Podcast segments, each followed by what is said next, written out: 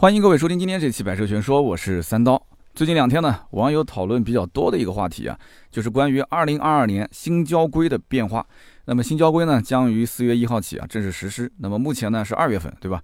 再过个一个多月，那么就要开始是从原来的2016版的交规切换到现在的2022版的交规了。那么其实交规这个说法是老百姓约定俗成的一个说法。那么大家如果违章了，对吧？要扣分，要罚款。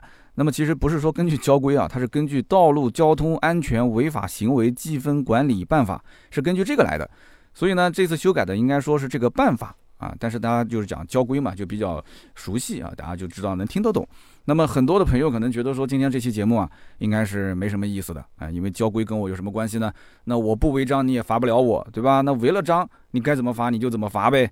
但是呢，我跟你讲啊，各位千万别这么想。那么有些时候。违章可能并不是我们主观故意的行为啊，更多的可能我们多了解一下规则啊，一个是可以避免，二一个就是就万一要是有一点小违章的话，那么怎么能避免一些罚款和扣分？那有人说你别扯了，违章就违章，怎么还避免罚款跟扣分？那我听听你有什么高招。那我们举个例子啊，比方讲说这个闯红灯，那大家都很熟悉是吧？闯红灯罚多少？罚两百块钱，扣六分。那我一本驾照一个积分周期一共才多少分？十二分。那一年之内，如果闯个两次红灯，那就直接被吊销了嘛，对吧？那么这一次新规还规定，你还不能用别人的驾照去扣你的分，对吧？那你要是用别人驾照扣分被抓到的话，那么这个人的这个驾照直接十二分就被扣完，也就被吊销掉了。所以千万不要拿自己驾照去卖分啊，千万不要卖。我们且不说你拿去卖分，人家的钱是后付的，而且很有可能那个后付的钱是不会付给你的，它就是个坑，而且这个本身是个违法行为啊，逮到是非常非常严重的。那么我们就讲闯红灯这件事情。大家是不是很了解？有人讲我很了解，但是我告诉你，你不了解，为什么呢？闯红灯是一个很严重的违法行为，对吧？很容易导致事故。那么到底应该怎么罚？我跟你说，我问了我们这个办公室里面的小伙伴，我问了几个问题，没有人能把我下面这几个问题完完全全回答正确啊。比方说，我举个例子啊，当信号灯是红灯的时候，车子的前轮过线，但是后轮没过线，哎，我请问你，算不算闯红灯？啊，评论区我们可以聊一下，算不算好闯红灯啊？那么我再问你啊，当信号灯是红灯，我前后轮都过线了，但是哎嘎，我刹住了，我停在了路口，啊，我后轮过线了，前轮也过线了，那你告诉我这个算不算闯红灯？那么还有一种就是当信号灯是红灯，我前轮后轮都过线了，我突然发现哎这个是红灯嘛，那我再倒回来，我倒回到线内，我请问这算不算闯红灯？或者说有没有什么其他的这个判罚，对吧？那么我就问大家。驾驶员闯红灯，他的判定啊，核心的三要素是什么？那我相信，可能这几个问题一问出来，很多人也懵了，说这这这这，你刚这几个问题我也没想过，反正我就感觉这车子只要一过线，肯定是闯红灯了嘛。我跟你讲，还真不是这样。所以借今天这个话题正好展开，我们今天先聊一聊，就关于避免闯红灯的一些小常识。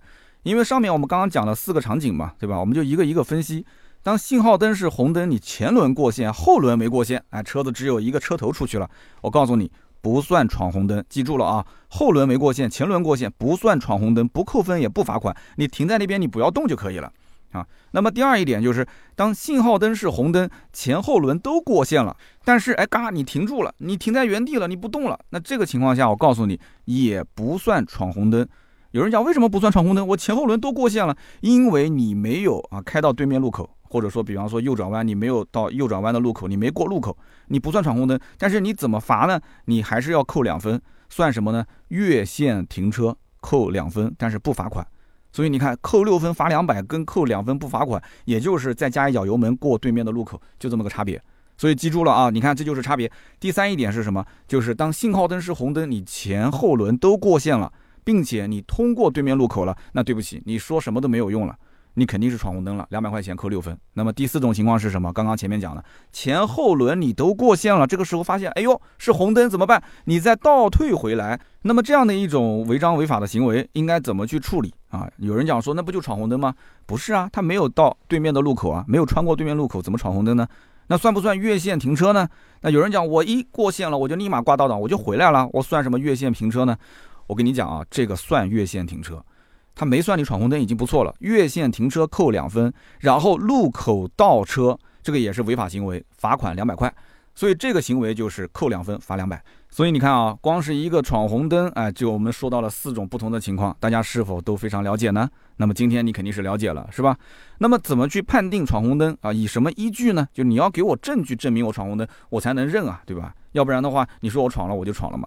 以前的路口其实大家看到啊，它这个停车线的下面会有一个开槽的痕迹，就是有一个切割的痕迹。那是什么呢？就是这个路面的下方啊是埋有感应线的，就是埋着感应线。那么对面的路口呢，其实也是埋设了这个感应线。所以当车主闯红灯的时候呢，起步的路口它会咔。压着感应线了，拍一张，然后马路中间呢，它会因为它有一个延时拍摄嘛，再拍一张，然后对面的路口因为又压了感应线，再拍一张，这三张照片呢，就形成一套完整的证据链，就证明你肯定是闯红灯了。那么很多人应该查自己的违章的时候是有看到就是图片，对吧？图片就是证据嘛，图片上面就是哎红彤彤的一个红灯，然后下面是你的车，对吧？你的车子先是过这边的线，停车线，然后在马路中间再过对面的路口的线，OK，三张。坐实你闯红灯啊，你赖都赖不掉，两百块钱六分。那么现如今呢，这个设备是更新了，就是地面不再去预埋这个感应线了，所以你在这个路口的停车线这一块啊，有的时候你看不到上面有那个切割的痕迹，因为路面你要切割才能埋线嘛。以前有很多老司机啊，像有一些这个呃营运车辆的司机，天天在路上跑，他就会去观察。哎，观察很多的一些路口，它这个地面的停车线有没有切割的痕迹？如果没有切割的痕迹，哎，左边、右边、上面看看都没有摄像头，那有些这个老司机你懂的，对吧？他就哎，就就就对吧？就比方右转弯是绿灯，他明明要直行，咔一脚油门就走右边的右转弯的这个绿灯就走了，就直行去了。还有的甚至就是红灯我也不怕，反正你也没有感应线，随便开。那这种都是非常严重的违法行为。现在你看这个是看不出来了，为什么？就只要他装个摄像头。那么这个摄像头捕捉到的画面，它可以通过算法，然后在这个画面里面去监控预设的三条线。哪三条线呢？很简单，你等红灯的时候是停车线，对吧？马路中间它就会也是算法就算出一条线。那么马路的对面，那么也是你通过的那条线，对吧？那么因此三条线在画面当中先预设好。这个时候如果说画面中有车辆闯红灯了，视频会自动保存十秒以上。啊，一个小的短视频就出来了，十秒以上截图上传作为证据，那么你根本就赖都赖不掉的。现在都是高科技啦，对不对？所以通过了解这些规则，我们就知道了，原来是这样子的啊。前轮过线，后轮不过线，不算闯红灯，也不扣分，也不罚款。那么有些时候呢，我们就，呃，比方说开个小差的时候，或者说我们到一些城市不太熟悉这个路段的红绿灯的规则，你比方说有的时候左转，呃，绿灯马上还有几秒跳红灯，那。直行的车辆是不是直接就会跳成红灯呢？那有些地方是跳的，有些地方是不跳的。但是有些人心急，咔一脚油门，本以为下一秒是绿灯，结果呢一脚油门给出去，车头过线了，对吧？那么红灯它是没有转成绿灯，它还是红灯。这个时候有的人就慌的一米，对不对？他就觉得说，我应该怎么办？要不我就反正也闯了，我就直接过了吧。对不起，过了就扣钱，过了就扣分。那么现在就不用慌那一米了，对吧？你就可以从容淡定了，你就原地等嘛，啊，不罚款也不扣分。那么还有一种情况，你比方说我们经常遇到的，前面有公交车、有渣土车，就是大车挡着我们的视线，结果呢，哎，我们跟着大车往前开，往前开，过路口的时候，刚刚过了停车线，一看是个红灯，我也不知道该怎么办了。很多人就毫不犹豫的就跟着大车走了，说那就闯了，那怎么办呢？那就跟着大车左转弯或者直行。这种情况现在就知道了吧？就是你跟着大货车，最后几秒钟你不知道到底是你是绿灯跟他过的还是红灯跟他过的，但是你就现在看到的就是红灯。那这个时候你得分析，如果你现在要开到对面路口，你就跟着大货车走了，那你可能就是闯红灯，对吧？你要如果是跟着绿灯的嘛，那就不闯。你闯红灯的话，就是罚两百扣六分，你逃不掉的。但是如果这个时候你选择停车，你就在这个停车线前面，你前后轮都过线了嘛，对吧？那是怎么样？叫越线停车扣两分不罚款。所以你自己算一算，你是赌一把划算，还是立刻停下来划算？那么你看，我们了解规则和不了解规则到底区别有多大？就光是个闯红灯。这里面其实区别就大了去了。那么，因为了解这个规则，其实也是给我规避掉了很多的这种这个相关风险啊。所以说，了解一些交通规则是非常有用的。因为你交罚款得花时间，对吧？两百块钱啊，包括六分，这这钱也是自己辛苦苦来的嘛。六分确实一共才十二分嘛，扣两次就没了。那么这一次的新版本的交规啊，它涉及到的这个记分的交通违法行为，其实一共就五十项，它并不是特别的多，不是说五百项你看不过来，一共才五十项，你大概的看一眼。你了解就差不多了，因为这一期的音频我们会有相关图文，大家到时候看图文更加的直观啊。那么这个五十项当中呢，其中有七项是记十二分的，就是你只要是触犯了，直接就吊销驾照。那么还有七项呢是记九分的。我们知道，在以前的交规里面啊，它是没有九分这个选项的。我们都知道有六分的，有十二分的，有三分的，有两分的，没听说过有九分的。那么这个九分是增出来的。那么还有十一项记六分的，十五项记三分的，十项记一分的。那么如果老司机就记得，就以前是有两分项的，但是两分这个项目现在被取消掉了，没有两分项了。那么其实这个五十项啊。也不用都去记它，因为这里面有大部分都是针对什么客运车辆、校车啊，就是载货载人的这些营运车的。所以呢，因此你只要看这个五十项里面关于私家车的扣分的罚款的项目有哪些，你只要记住这个就可以了。那么在这个二零二二年的新交规里面，我觉得啊，它的整体的处罚应该是偏人性化了，就是它的记分是整体下调了。那虽然说有一部分是上调了，但是在我看来，这个上调的选项是比较少的，下调的是比较多的。而且上调的那几个违法的行为，那个完完全全就是你自己主观恶意的去违法，那个你没办法的。你不是说我一不小心像闯红灯这种，我一不小心呢这个，但是虽然也很危险，但是有的时候确实是无意的嘛。那么接下来呢，我就简单的去聊一下，就是这个关于新的交规里面五十项当中，跟我们息息相关，而且变动比较大的那几项，我一共挑出来，其实也就十一项啊。这个每一项我们简单过一下，那么大家今后在路上开车呢，我觉得就像多了一层防护服一样的啊，就就是相对来讲的话啊，罚款啊扣分，我们心里就有数了。那当然是没有罚款、没有扣分是最好，如果有的话，那么听到今天这期节目你就知道了啊，到底是什么原因违章了、违法了啊，被罚了。那么首先第一点就是驾驶机动车在高速公路或者城市快速路上违法停车的，一次记九分。那么原来这个条文呢是驾驶营运客车在高速公路车道内停车的话，一次记十二分。那么驾驶营运客车以外的机动车在高速公路的车道内停车，一次记六分。那么大家看一看前后两个版本到底差别在哪儿？我觉得首先一点就是老版本对营运车辆的处罚是更加严格，对不对？一次扣十二分，你开玩笑啊？直接吊销驾照了。那么为什么呢？因为开营运车辆的，按道理讲都是老司机，而且呢，他们因为是营运车辆，要不就是载的是货，要不载的就是人。那么这一部分的这些司机在高速公路上面如果违法停车，那么一旦要是出事故，肯定是大事故。所以营运客车违法一次扣十二分，吊销驾照。那么对于普通私家车，以前的老版本啊，就这个违法行为它扣的不多，只扣六分。这个扣六分其实跟闯红灯的扣罚基本上就是一个标准了嘛，就明显是比营运车辆放宽了许多。那么另外呢，就是老版本里面只提到了高速公路啊，没有像新版本里面还包含了城市快速路。那为什么要增加城市快速路呢？其实也是因为现在目前啊，全国的城市化的进程非常的快啊，跟这个城市化的发展有非常密切的关系。很多的一些大城市啊，就现在这个快速路特别的多。就像我之前去到这个武汉啊，武汉几乎是到任何一个地方，你只要上了高架，你都不用下来，就一路开。那么因此呢，新版本其实增加的这个城市快速路也是跟我们现在的大环境有关。那么同时，以前老版本讲的是什么？是高速公路的车道内停车，但是新版本是什么？就是讲你的违法停车，就是你只要是违法停车，那就要处罚。一次是扣九分，虽然说以前老版本对于啊普通的这个这个非营运车辆只是扣六分，但是现在九分，其实在我看来应该是加重处罚了，而不是减轻处罚了。只不过对于营运车辆来讲，以前是十二分，现在九分，相当于是降了。但是你只要是车辆，只要是在高速公路或者是快速路上面，你进行违法停车的话，那都是要扣九分。那么这里面呢，跟大家也做个提醒，很多人哪怕是在应急车道停车，它其实也不是按照规定的。你比方说要打双闪，你比方说你要在规定的距离内，你要去放一个警示牌，那么这些你都要去按照它的合法合规的方式去操作。那么你又不操作，你还站在那个车子旁边打电话，对吧？你认为说旁边的车肯定不会撞你，其实你已经是不按这个规定在停车了。所以违法停车的这一个处罚，从营运车辆上面来讲的话，从十二分降到了九分，相当于是减了一些分数了。但是从私家车的角度来讲的话，从六分涨到了九分。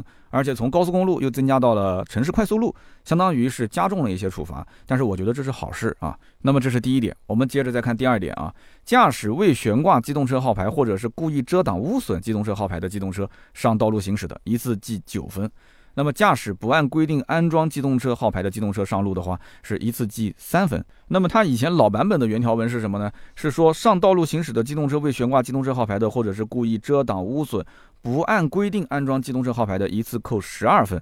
那么很明显就是把以前就是这两种情况都扣十二分，改成了就是啊污损啊，或者是这个故意遮挡啊，扣九分。然后如果你不按规定去安装这个机动车号牌呢，就扣三分。等于是分成了两个不同的判罚形式，对吧？以前就是你不按照规定去安装这个机动车号牌的话，扣十二分确实是有点重了。你比方说，有些人他是自己上网买的牌照框，但这个牌照框上面呢，可能会有一个什么 Hello Kitty 啊，啊，会有一个这个卡通人物，然后这个牌照框就会有一点点遮挡，或者说是它的四周的这个包边啊，包的稍微多了一点，把那条白线也给遮挡了。但是有的人他不知道，他不懂啊，他不了解这个，他觉得说就好看嘛，所以影响号牌字符的识别。对吧？车主或者还有就是什么呢？比方讲追求个性，他把这个号牌呃正着装、反着装、倒着装、折着装啊，把它弯折起来装，甚至这个安装号牌的时候，在下面还要去装一个什么其他的一些标牌，觉得是很个性。那么这都是属于不按照规定安装机动车号牌。以前是一次性就扣十二分，你就直接吊销驾照了。但是现在呢，只扣三分，没有那么严重了。那么同时，我们前面讲的什么污损啊啊，包括这个你是遮挡啊。那以前十二分，现在是扣九分。我们之前知道，这个汽车媒体经常会拿这个试驾车。有一次某品牌给到媒体的试驾车，当时这个临牌是过期的。那么临牌过期就等同于是没有牌照嘛？那么没有牌照的话，你这个车就直接驾驶人员扣十二分，驾照就直接吊销了，对吧？这个事情当时闹得还挺大的。那么现在就不会这样了，就一次扣九分，还能给你一个缓冲的机会。那么这是第二一点。那么第三一点呢，就是。驾驶跟准驾车型不符的机动车，一次扣九分。那么以前的老版本的原条文是一次扣十二分。那么其实大多数人都知道自己的驾照，比方说我是 C 一的，那我 C 一能开什么车，我还是比较清楚的。而且大多数的情况下，我只开普通的私家车、轿车、SUV、MPV 是吧？跑车就是这些车。只不过现在因为什么，有很多人学的是 C 二，那么 C 二是自动挡的驾照。那么现在越来越多的人用这个 C 二的自动挡驾照，但是呢，身边难免会有一些手动挡的车。你比方说有人喝醉酒了，你要帮他去稍微代个驾开开车，但他是手动挡，那你就抱着侥幸的心态，你说我就开个这个，呃，手动挡的车子，在在在路上我就把他送回家吧。但是哎，正好不巧那一天查酒驾。查酒驾呢？你没喝酒，但是人家说我就查一下你的这个驾照行驶证行不行？那么你一掏出驾照啊，你是个 C 二，但是呢你开的是手动挡，那么就是准驾车型不符。那么按照以前的原条文是扣十二分，那么现在呢也给你一个缓冲的余地了，对吧？你下不为例了，那么现在就扣个九分，那么九分嘛就不用吊销驾照了，是吧？应该说处罚还是非常人性化的。那么这是第三条啊，准驾车型不符。那么接着讲第四条。那么叫做造成致人轻微伤或者是财产损失的交通事故后逃逸，尚不构成犯罪的，一次记六分。这是新版本，之前老版本呢是这么说的，叫造成交通事故后逃逸，尚不构成犯罪的，一次记十二分。应该讲处罚非常严重。这一条也是目前网上争议非常非常大的，因为在大家的固有印象里，肇事逃逸是非常恶劣的一种行为。像这种行为，你扣他十二分一点都不多啊，对吧？直接吊销驾照，没得商量。但是现在为什么只扣六分呢？是不是就有点太过于人性化了，扣得太轻了，是吧？但是实际上在现实生活中啊，轻微碰擦后肇事车辆开走的，然后找到这个肇事车主啊，那么人家说，哎，我当时没什么感觉啊，轻微碰擦可能拐个弯就是车头蹭到别人了啊，轻微碰擦嘛，对吧？呃，就是或者说是这个开车倒车的时候不小心蹭到了后面的车，那么这是否为主观故意啊？这个很难去判断。你如果说直接给他把十二分给扣光，吊销驾照。那么对于有一些这个车主来讲，确实是挺冤枉的。那么因此现在的判罚相对比较人性化，就是致人轻伤，轻微的刮了一下，轻伤皮外伤，对吧？那么财产损失擦了一下啊，刮了一下车门，刮了一下车头，那么导致这个车辆财产损失，然后你呢，但是逃逸了嘛，你走了，你不知道，现在是扣六分。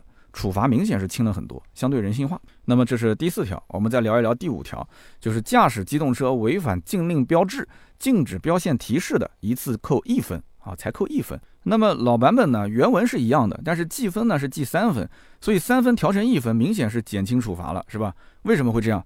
我个人分析啊，是因为现在还是这个城市道路越来越复杂，而且很多的家庭现在非常喜欢开车啊，自驾游。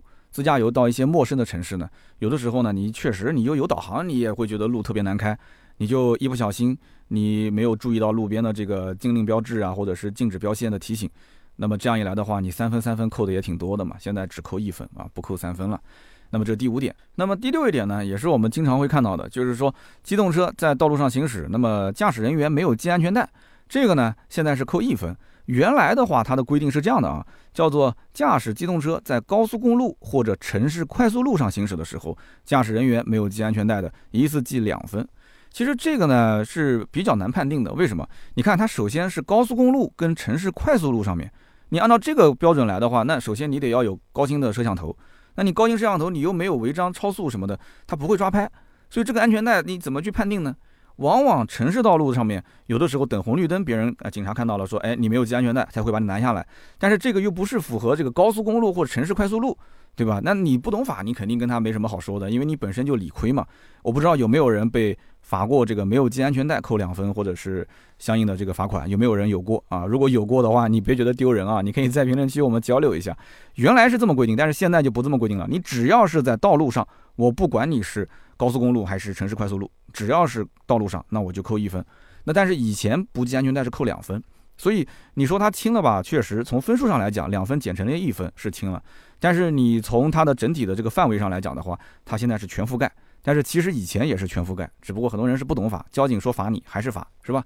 那么现在我觉得这个法规还是有点人性化。人性化在哪儿呢？就是你说只有驾驶人员要系安全带吗？按道理讲，应该是什么？副驾驶也要系，后排也要系，只要是车上的人员、乘客啊、驾驶员都得系安全带。如果都不系的话，有一个算一个，对吧？就都该扣分。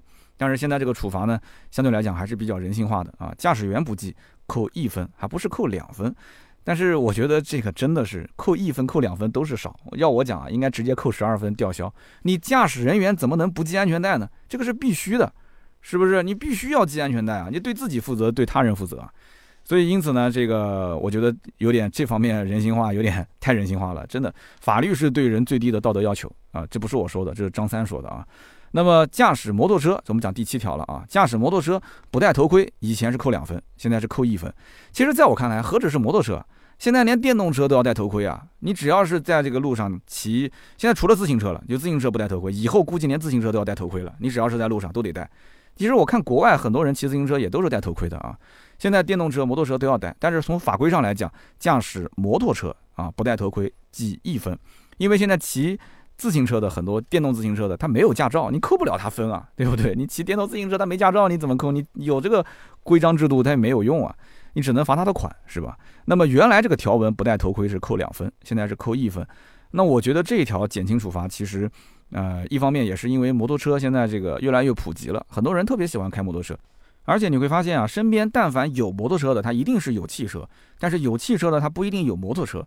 很多人是把摩托车当成是一个兴趣爱好，当成是一个大玩具啊。我也是去年才刚刚增加了这个摩托车驾照啊，就我我可能也是离购买摩托车不远了，对吧？最近是在白嫖别人的摩托车，确实挺有意思。但是天冷的时候我也不会开啊，就天气要稍微暖和一点啊，我可能也是戴个头盔，开个摩托车在路上，哎，也挺帅的，自我感觉良好的是吧？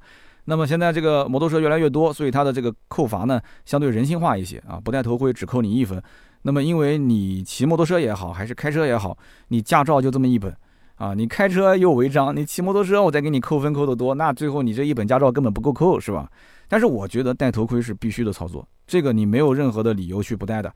我觉得这个处罚也是有点过轻了啊！你扣个六分，甚至扣个十二分，直接吊销，这都是合理的。因为这个摩托车啊，遇到事故那基本上都是大事故，它没有什么小事故啊。摩托车都是肉包铁，那你为什么会遇到事故呢？你肯定跟人撞了嘛？那你撞谁了呢？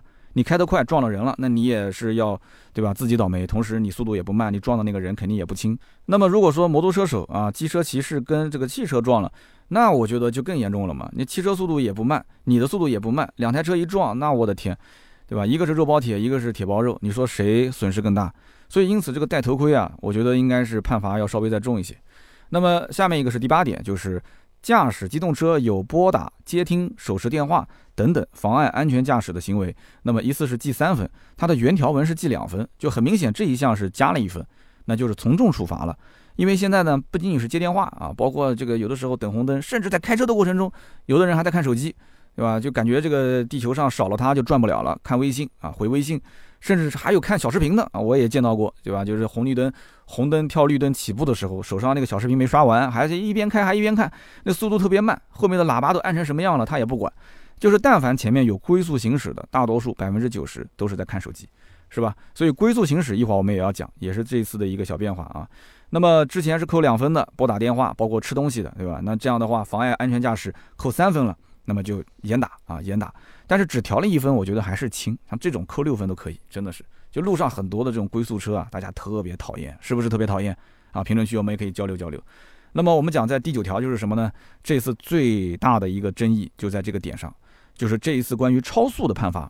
那么原条文是什么呢？就是以前的老版本是超速百分之五十以上直接扣十二分，超速百分之二十到百分之五十呢是扣六分。那么超速百分之二十以下，那么很多地方其实高速公路你开到百分之十以下都是不会去罚款的嘛，对吧？但你超了百分之十，在百分之二十以下是记三分。那么新的交规关于超速，它现在是区分了高速公路跟普通道路。那么如果是高速公路的话，百分之五十以上扣十二分，百分之二十以上扣六分都一样的。但是百分之二十以下它不计分了，哎，就这个是不一样的。也就是说，你现在开到百分之二十以下，不像以前是要扣三分。相当于是违法了，但是现在百分之二十以下不计分。那么另外就是普通道路，普通道路其实是这样的，百分之五十以上是扣六分，就是不像高速公路上面扣的那么凶了，就直接给你吊销驾照。就是你普通道路超百分之五十扣六分，因为普通道路本身速度不快，可能限速六十啊，限速八十啊，那么超百分之五十扣六分，超百分之二十呃扣三分，百分之二十以下也是不计分。那么也就是说啊，高速公路上面呢，呃，相当于是百分之二十以下不罚款，这一点是比较大的变化。那么普通城市道路上面呢，相当于是整体计分是下调了，就你哪怕超了百分之五十以上，它也就只记六分。但是这个不是说提倡大家啊，我们在城市道路上面哪怕就是超速了，反正就六分嘛，我一共十二分，还能再开一次，你就去跟人家飙车。这一点呢，我提醒大家啊。扣分归扣分，罚款归罚款，拘留归拘留啊，看你的严重程度。所以你不要抱着这种侥幸心理，千万不要在城市道路上去飙车。这个条例不是为了给你飙车的，是为了一个是提高出行的效率，第二个呢也是相对来讲人性化。因为有些地方确实限速啊，城市道路限速限的是比较严，它速度确实道路状况非常好，但是呢它可能这个车子性能也不错啊，稍微油门深踩了一点。就给他一次机会，只能是这样子。但是这里面有一点啊，就关于这个百分之二十以内，它是不计分，对吧？但是他罚不罚款他没讲。就百分之二十以内不计分，但是罚不罚款，现在需要有这个相关的补充解释。那么我也是问了身边的几位专家啊，就相关的包括交警同志啊，我问了几个，但是他们都说目前没有补充解释，所以不太好回答。所以从整体的调整上来讲，应该说是放开了一点点这个高速公路行驶的最高时速，对吧？以前超过百分之十，那么一百二开到个一百三十二，那么现在百分之二十以内，如果是不计分的话，那么一百二开到一百四十四，是不是就属于合法的了？那么我不计分了，那这是不是也不罚款了？还是有待后期的补充解释。所以现在不要看有些媒体说啊，可以了，可以了，四月一号之后你就开一百四十四，不是这样子的。啊，不是这样子。等到后面的补充解释出来之后，大家确定了能这么干，你再把这个速度拉到个一百四，我觉得就 OK 了。但是我就想问一个问题：你说一百二和一百四，跟你到达目的地的实际的这个时间差能差多少呢？能差多少？你只是个心理上的感觉而已，还是要安全驾驶，还是要安全驾驶。你别到时候，你到时候收到这个罚单，你到时候说三刀讲的开一百四十四没关系，这不是我说的啊，我在等这个补充解释呢。好，那么这是第九点，第十点。前方机动车停车排队，或者是缓慢行驶的时候借道超车，或者是占用对面车道穿插等候车辆的，那么以前是记两分，现在改成记三分。哎呀，鼓掌鼓掌，这个好，这个是什么？不就是加塞嘛，插队的行为嘛，等于是加重处罚了嘛。以前记两分，现在记三分，这是好事，因为这个加塞插队的现象真的是太普遍太普遍了。我其实有的时候也能理解，有一些人呢，他是真的不知道。就明明这个地方呢，呃，这个嗯，直行道只有两股，他呢可能以为是三股，他开到右边那一股的，然后发现哎前面不能直行了，他就硬要加塞进来。那么这种要看情况，对吧？你要确实是你摇下车窗跟我说一下，如果是虚线，你也不违章，就给你进来就进来了，无所谓。但是呢，有些是恶意的，真的是恶意的，非常长的一条队，旁边那股道是非常少的车辆，他跟跟跟跟跟跟跟到最前面，突然一个变向进来，那后面的车子只能踩一脚刹车，那这个没办法。那么因此，今后给这些啊插队的加塞的司机啊提个醒，两分变成了三分。而且其实我觉得，我强烈建议应该是开通一个这个司机可以自己投稿、可以举报的渠道。就是别人如果要是加塞我，OK，我直接咔咔两张照片一拍，对吧？车头照片一拍，车尾照片一拍，你加塞到我这里了，然后我就取证上传，你加塞我了，对吧？坐实的压了白线了，然后车头插在我前面了。这样的话，哎，就非常完美了嘛，对吧？就让他去扣分呗，让他去罚款呗，对不对？那别人还敢加塞了吗？就不敢了。那么这是第十条。好，我们讲最后一条，最后一条也是很多人拍手叫好的，叫什么呢？就是原条文是高速公路上行驶速度低于规定最低时速的，一次性扣三分。那么很多人经常跑高速啊，也会看到有一些龟速车，特别是在左右两股车道，呃，同时都有车的情况下，然后呢，三辆车开的都很慢，明明能开到一百二，但是这条路上他就开个八十。三台车好像约好了一样，大家都在开八十，结果呢？你就你也超也超不了，你开也开不过去，对吧？那这个是非常讨厌的。不仅仅是高速公路，包括一些城市快速路啊，还有一些城市的这些就是路面的道路，它都会遇到这种龟速行驶的车辆。你要知道，就整条马路上面的正常时速啊，它不取决于开的最快的那辆车，它是取决于开的最慢的那辆车。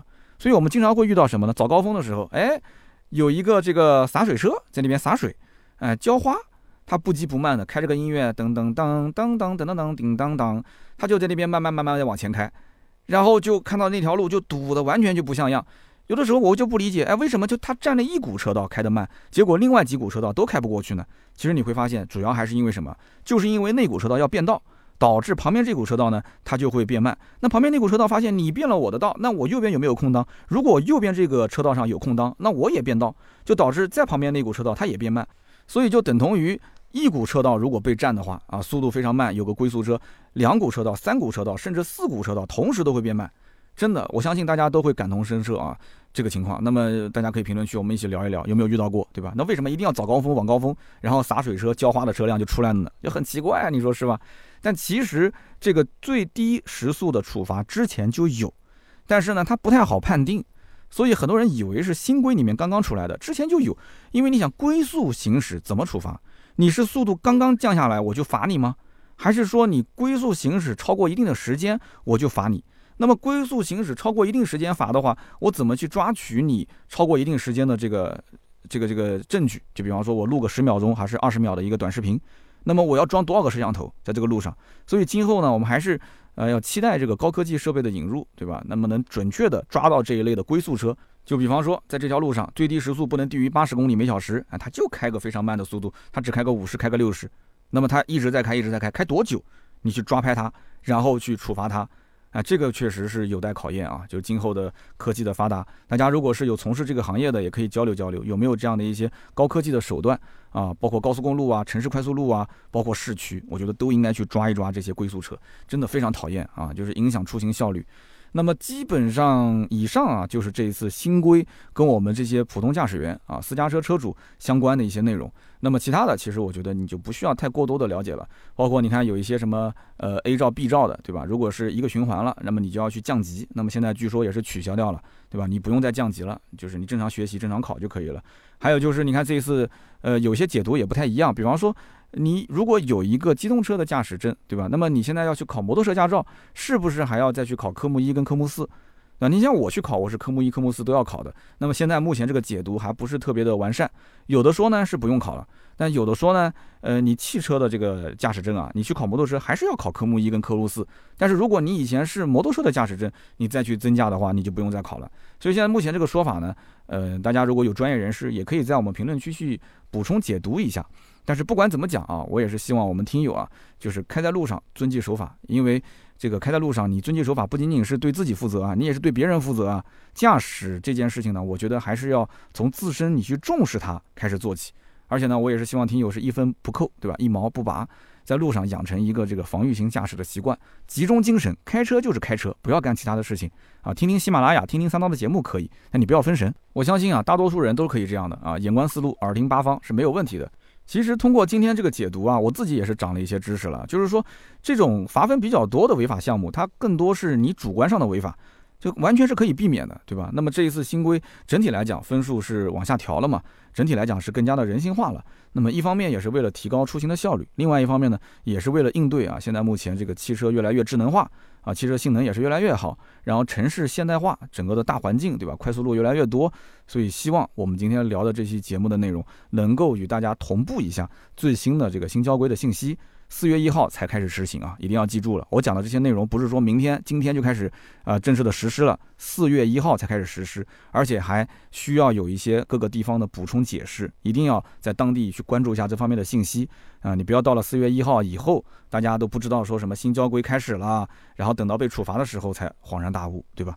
好的，那么以上呢就是本期节目的所有的内容，感谢大家的收听和陪伴。那么也欢迎我们的小伙伴啊在留言区我们一起交流一下啊，聊聊自己开车当中遇到的一些事儿。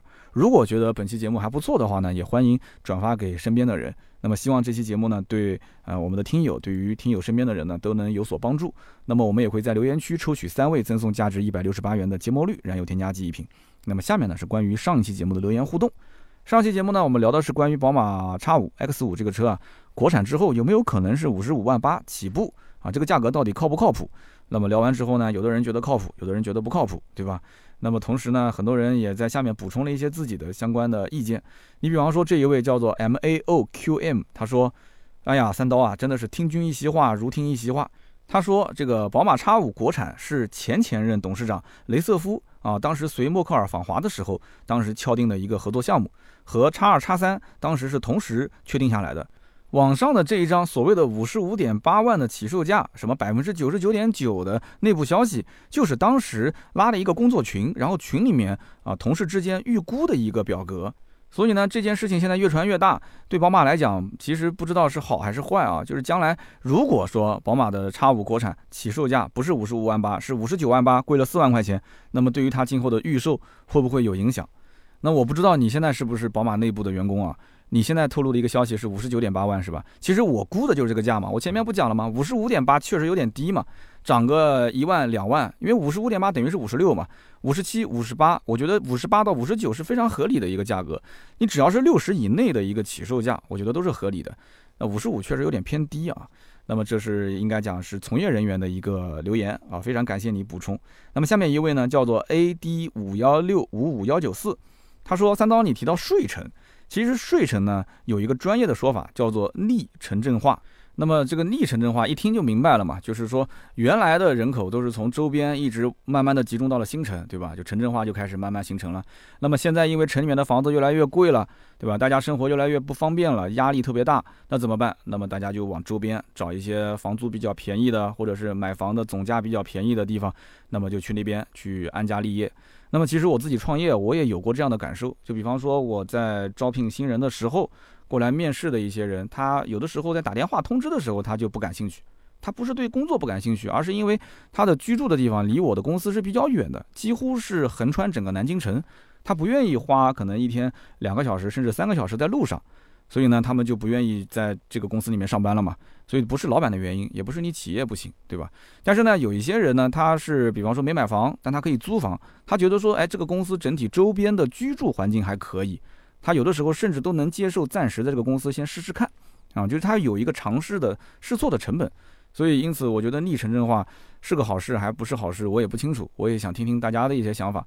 现在呢，都讲这个都市圈。对于都市圈呢，我其实也非常感兴趣，对吧？包括这个大湾区啊，包括说我们这个江苏啊，包括安徽啊，大家都要联动起来嘛。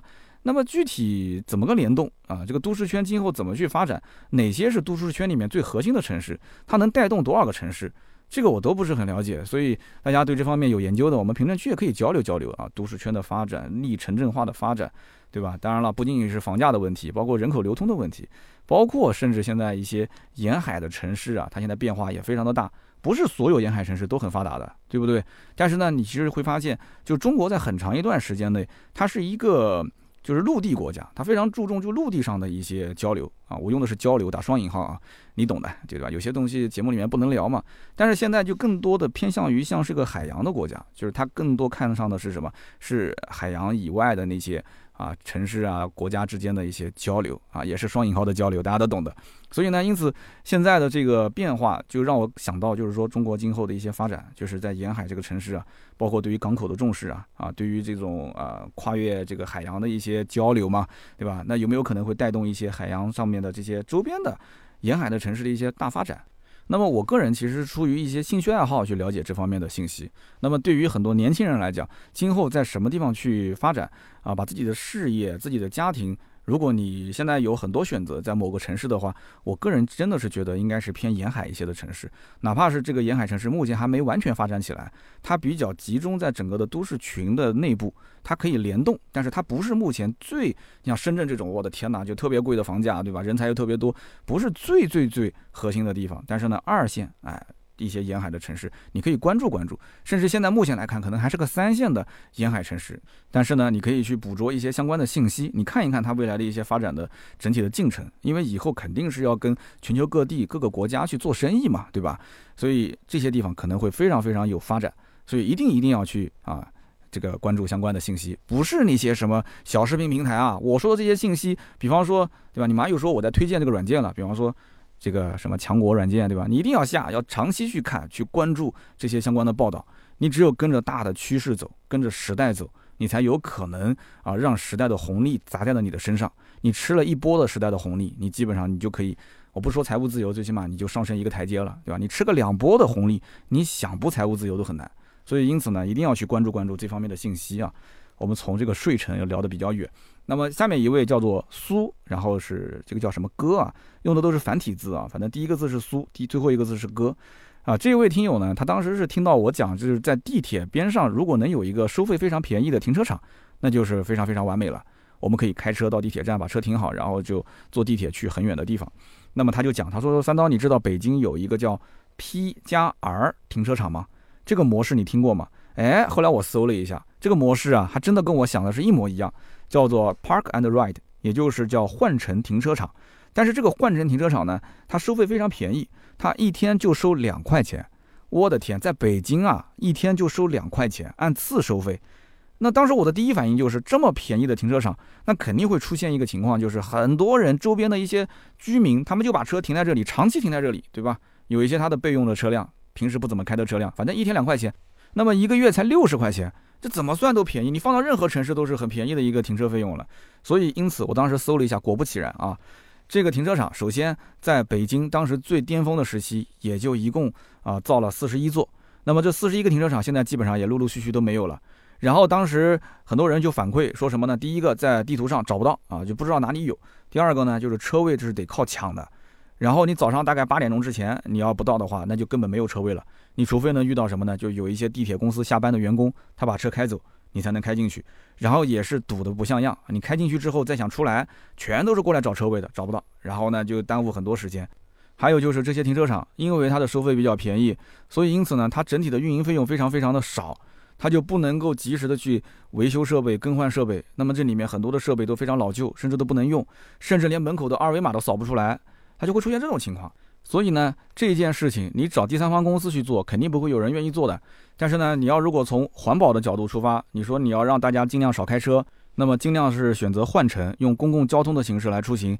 你鼓励这个市民去在地铁站去换乘，开车去停车，我给你补贴，啊，那 OK 的，对不对？你要有补贴才能把这个停车场给运营好，没有补贴的话，真的是非常非常的难。好的，那么以上呢就是本期节目所有的内容，感谢大家的收听。如果想要了解我们更多的原创内容，或者是想加入我们的这个听友群的话，可以去关注我们公众号“百车全说”，上面有我们的联系方式，也有更多的原创内容。那么今天这期节目呢就到这里，我们周六接着聊，拜拜。